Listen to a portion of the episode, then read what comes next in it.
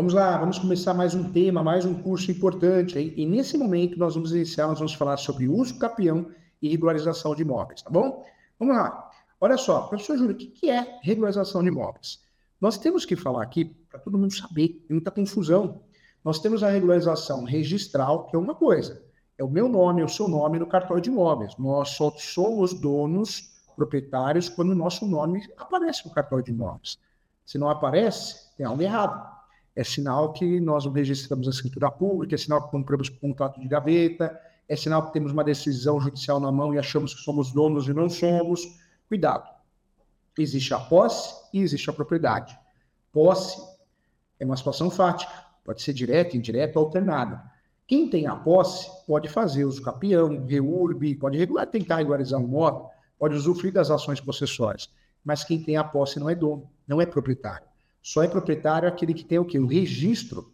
O registro, a certidão de propriedade no seu nome. Aí sim é proprietário. Aí sim pode dizer que é dono. O único documento que prova a propriedade é a certidão de propriedade atualizada expedida pelo cartório de imóveis competente, ok? Só esse documento. Qualquer outro documento que eu tenha, sinto muito em me falar, o que você tem, o que seu cliente tem, é posse. Contrato de gaveta é posse. Escritura pública não registrada, não é porque foi feita pelo tabelião, o sujeito é dono, é posse. Quantas pessoas, e eu incluo advogados, advogados, corretores, corretoras, que não é que nem você, estudioso, que acham que a escritura pública prova a, a propriedade. Não prova, não, gente. Escritura pública não prova a propriedade, não traz a propriedade.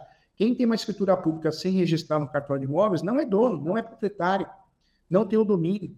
O que tem é posse. Escritura pública é feita pelo tabelião de notas.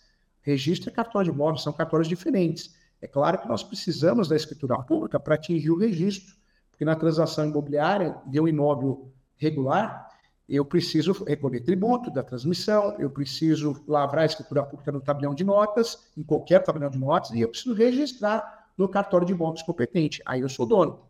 Mas é, é mero procedimento a escritura pública. Né? É um procedimento, é uma ferramenta que eu preciso para atingir o registro.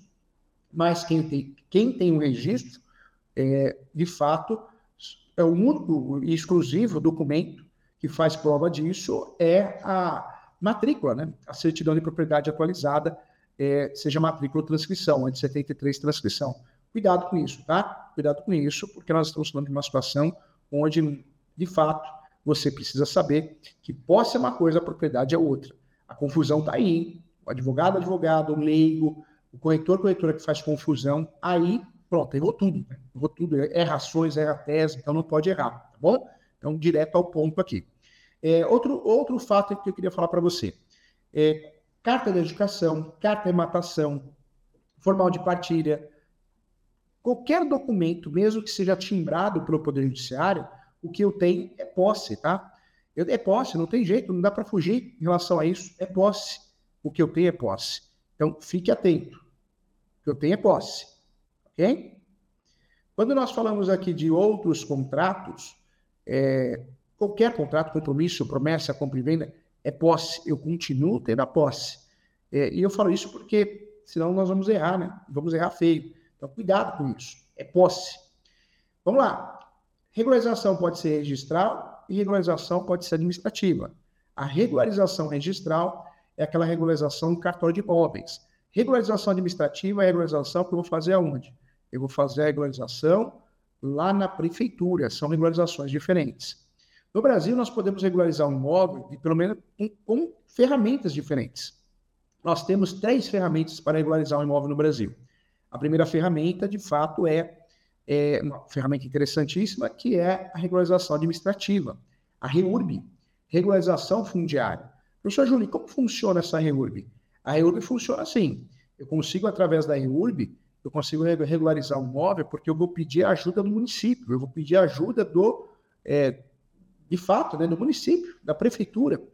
Eu protocolo um pedido, eu tenho que seguir os requisitos de uma petição inicial, e aí eu protocolo esse pedido, na prefeitura, para que eu possa, é, com a ajuda da prefeitura, com a ajuda do município, eu possa ter um documento, né, se, se, o procedimento administrativo for definido, eu possa ter um documento que chama é, certidão de realização fundiária.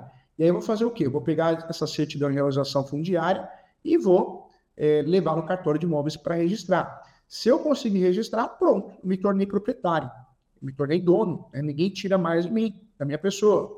É, então, a regularização fundiária através de REURB é um excelente negócio.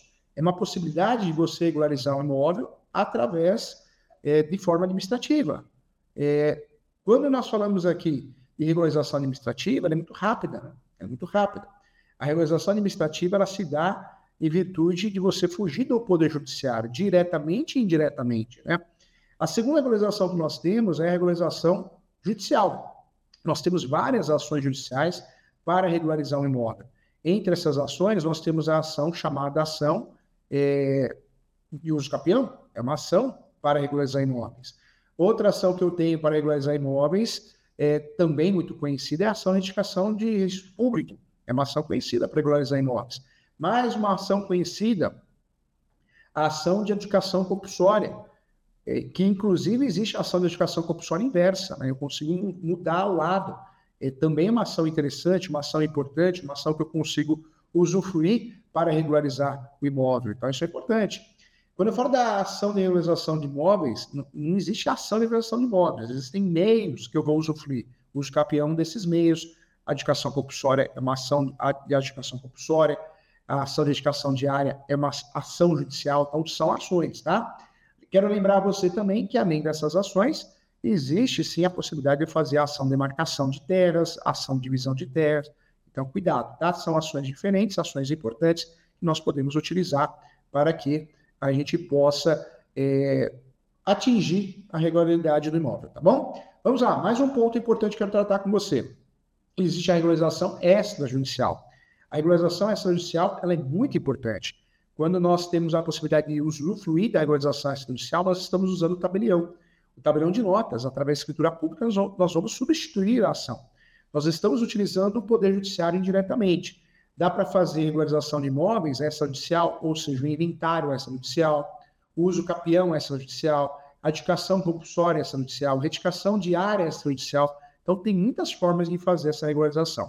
O que estão vendendo para todo mundo, a internet vende isso, né, gente? Estão vendendo que é muito fácil, muito simples. O professor Júlio foi o terceiro ou segundo advogado no Brasil a conseguir fazer a regularização de imóvel extrajudicial, via uso capião extrajudicial. Mas eu conto a verdade, né? Nem sempre, gente, dá para você fazer o uso, uh, não dá, nem sempre dá para você usufruir é, da regularização do uso campeão extrajudicial. De cada 100 casos, 98 é judicial, porque tem menor, tem capaz, tem litígio, tem iminência de litígio.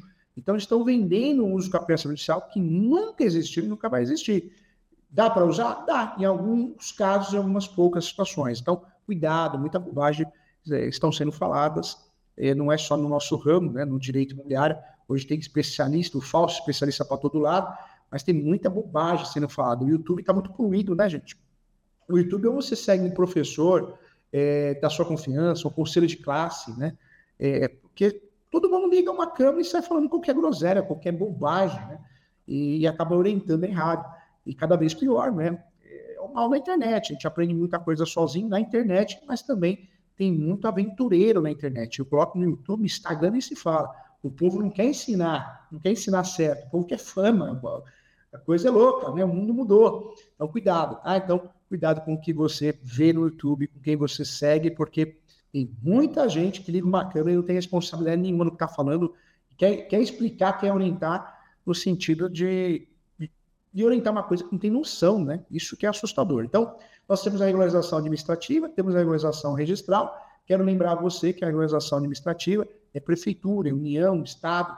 Regularização registral é o cartório de imóveis. São regularizações de fato diferentes, né? São regularizações diferentes. Para regularizar um imóvel, eu posso usufruir da regularização administrativa, judicial e extrajudicial.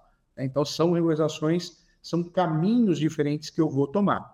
É, o resultado disso é a regularização do imóvel, ou seja, o meu cliente ter a, o imóvel regularizado. Eu ter o imóvel regularizado no meu nome, ninguém tira, tá bom? Quem quiser entrar em contato comigo, estou à disposição. Entre em contato comigo, está aparecendo para você o meu e-mail, o telefone, mentorias, também eu estou aqui para ajudar. Convido a todos a fazer a pós-graduação comigo, a pós-graduação na Escola Superior Universitária. Digita no Google, portal ESU, portal ESU, portal ESU já vai aparecer, Escola Superior Universitária. várias, várias, muitas pós-graduações, direito registral, direito imobiliário, direito notarial, de uso capião, tem a pós-regularização de imóveis, tem a pós de investimentos imobiliários, a pós de leilões, especialistas em leilões, é, todas elas por menos de mil reais, você faz uma pós de qualidade online, com plantões de dúvida ao vivo uma vez por mês, tá bom? Um abraço e até a próxima.